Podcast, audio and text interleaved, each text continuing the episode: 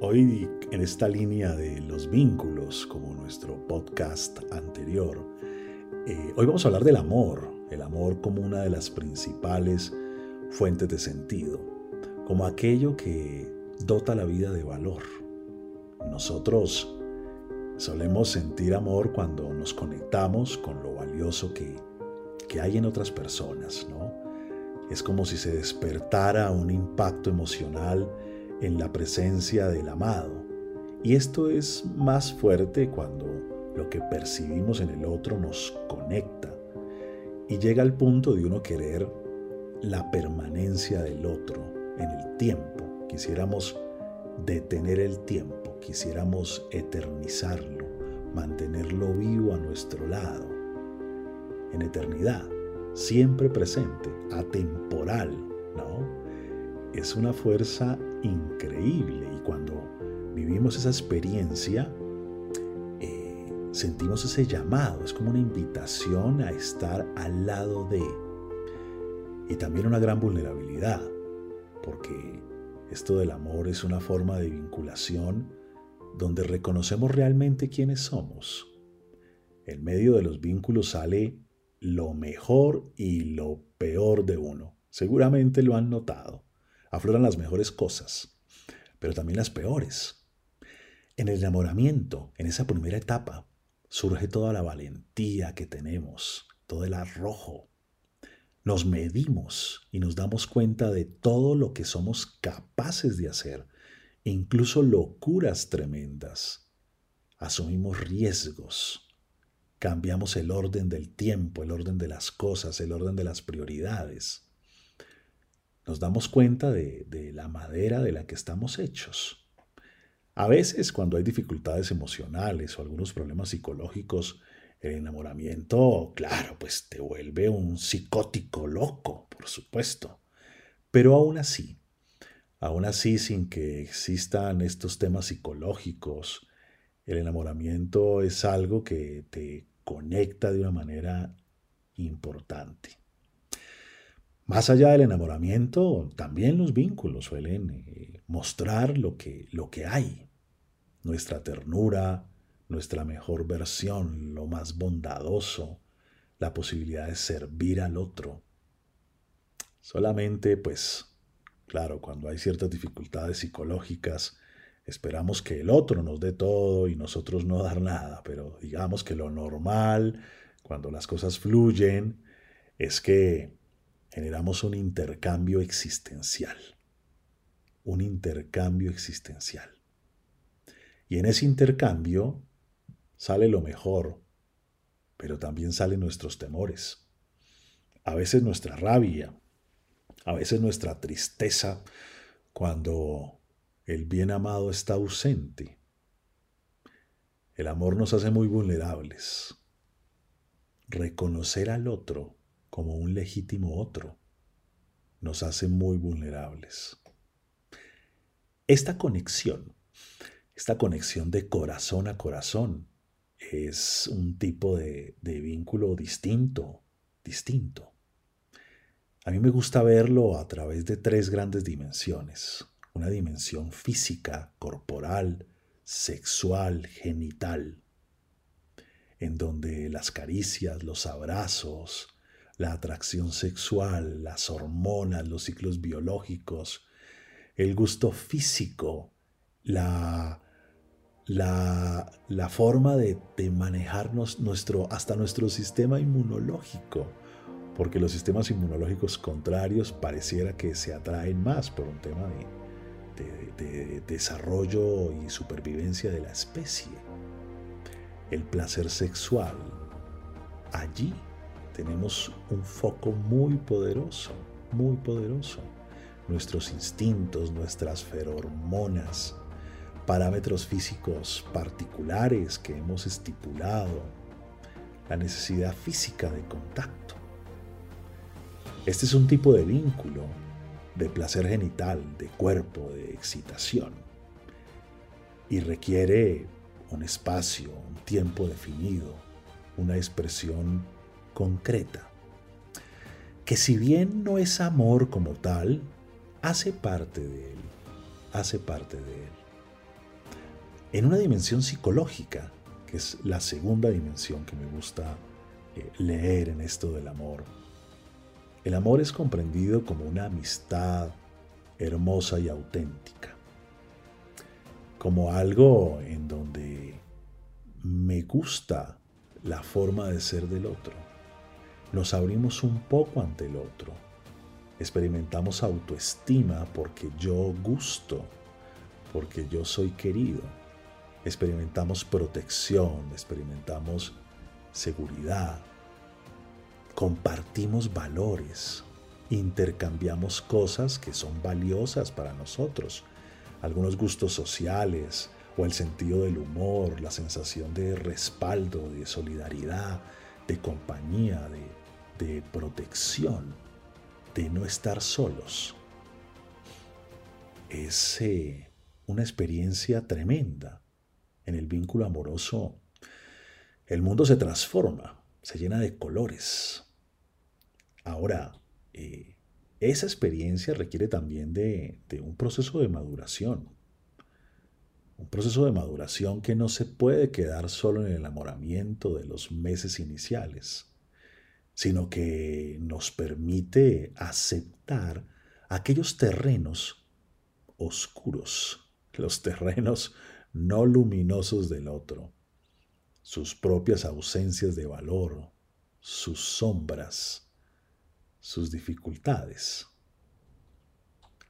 En el enamoramiento a veces corremos el riesgo de completar al otro o aspirar a que el otro nos complete, a que el otro llene los vacíos y satisfazga nuestras necesidades de, de afecto y de vinculación.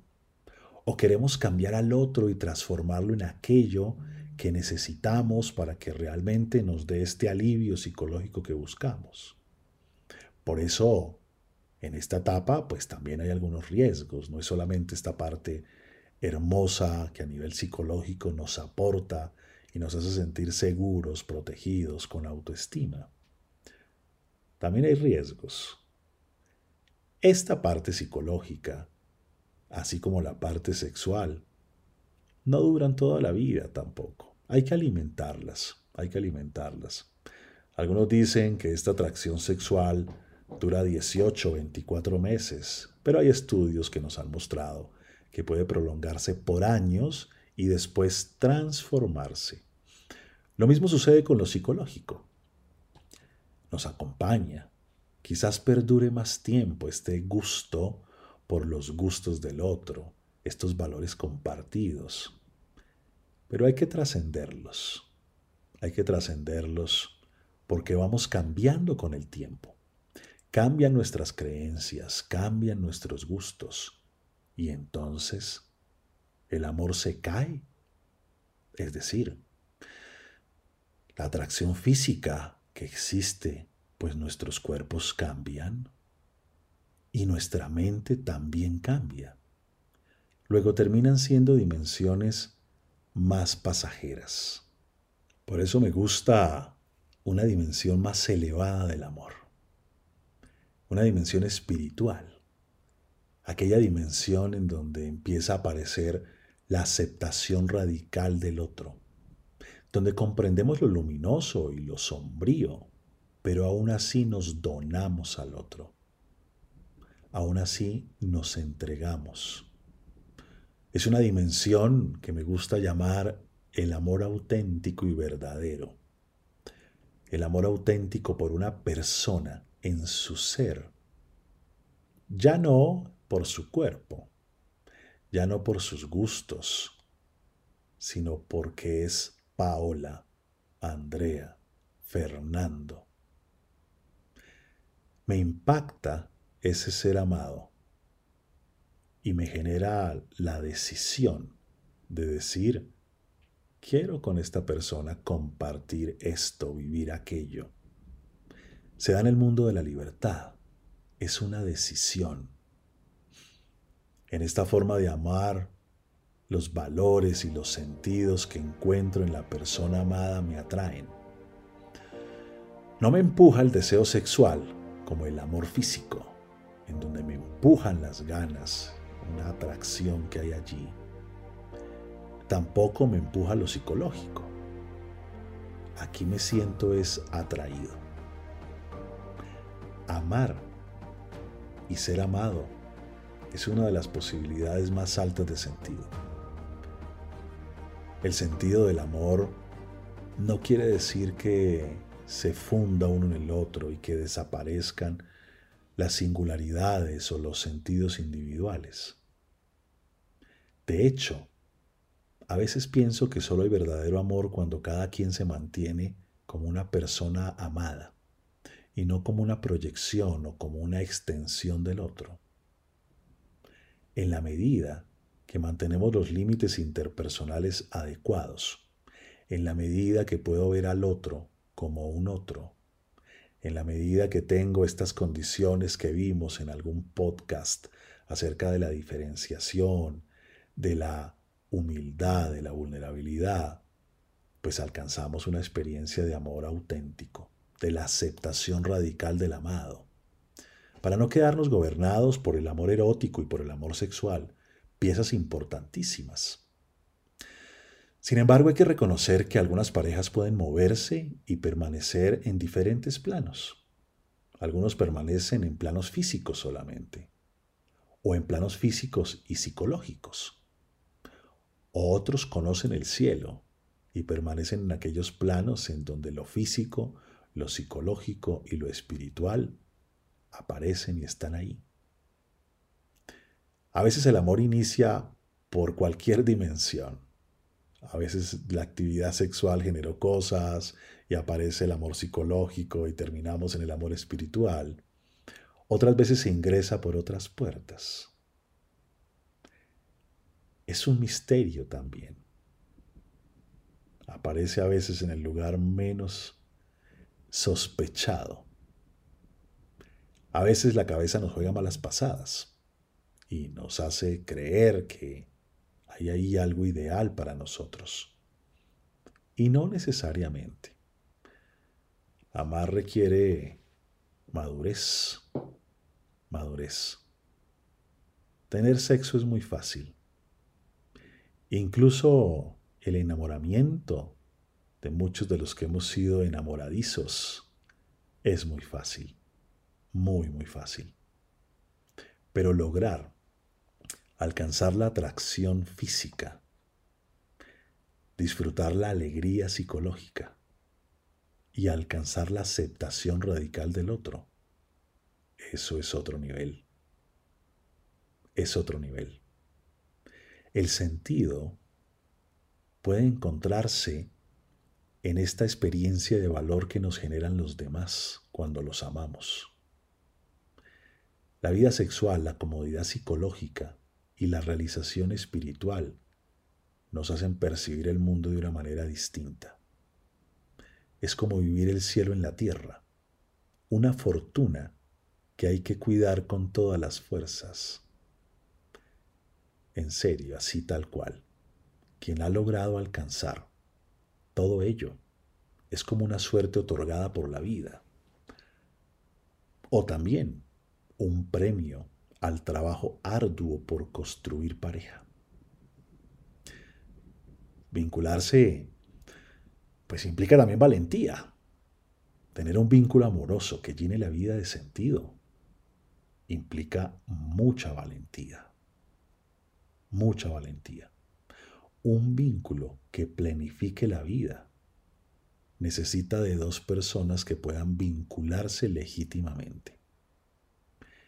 Y para eso, solo puede vincularse muy bien y de forma legítima con un otro, aquel que puede vincularse muy bien consigo mismo.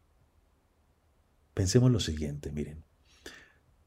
Si soy muy tímido, y vivo atemorizado o aterrorizado con el posible rechazo del otro. Seguramente voy a ser más distante, poco expresivo, y voy a enviar un lenguaje, un mensaje interpersonal que dice como que yo no te quiero tanto. ¿Qué tan fácil es relacionarse con alguien que no te expresa el afecto? ¿Qué tan fácil es acercarse a alguien que está rígido y apretado y pendiente de si lo están viendo para que no lo vean vulnerable porque te está expresando el afecto en público? No es sencillo, es un obstáculo. Y es un obstáculo que hace que no vivamos plenamente el amor. Por suerte se puede superar. ¿Qué tal que sea yo alguien muy perfeccionista y cargue esta sensacioncita de que me hacen falta siempre 20 centavos para el dólar? Y me la pase controlando a todo el mundo y tratando de garantizar que no cometeré ningún error ni fracasaré. Y fruto de ello necesito, necesito que tú también seas perfecta, porque si yo estoy con alguien imperfecto, ¿qué clase de mujer o de hombre soy? Pues alguien así de imperfecto. Pues qué tan fácil sería vincularse con alguien que todo el tiempo quiera cambiarte para optimizarte, que todo el tiempo quiere que salgas en la foto perfecto. Qué tan fácil es vincularse con alguien que le cuesta hasta perder el control para divertirse que hasta un orgasmo le cuesta porque pierde el control. Pues no es fácil. Son obstáculos para alcanzar un amor auténtico y pleno. Por suerte, por suerte, pueden superarse, pueden superarse. En la medida que yo aprendo a tener una buena relación conmigo mismo, de esa misma forma me va a ser más fácil tener una relación buena con los demás. Así es que para compartir la vida con alguien, necesito una vida propia que pueda compartir. Si no tengo una vida propia que compartir, ¿qué tengo entonces para ofrecer? Pero además, para poder ser dos, necesito primero ser uno. Para poderme vincular auténtica y legítimamente con otro, necesito poderme vincular auténtica y legítimamente conmigo mismo.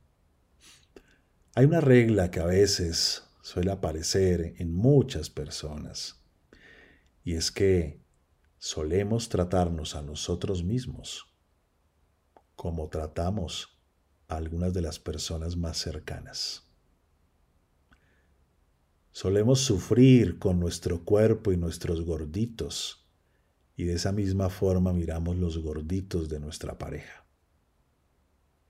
Solemos ser jueces implacables con nosotros mismos y mirarnos y juzgarnos ante cualquier error. Y de esa misma forma miramos a nuestra pareja, la juzgamos y no la dejamos equivocarse. Solemos estar ahí, distantes de nosotros. Y a veces, entonces, también distantes del otro.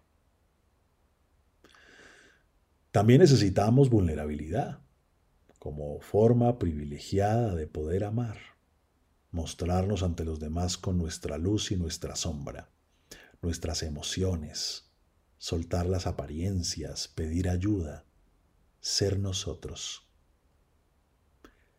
Amamos cuando nos conectamos con lo valioso que hay en el otro y sentimos ahí una atracción poderosa que nos invita a eternizar los momentos, a vivir una presencia constante.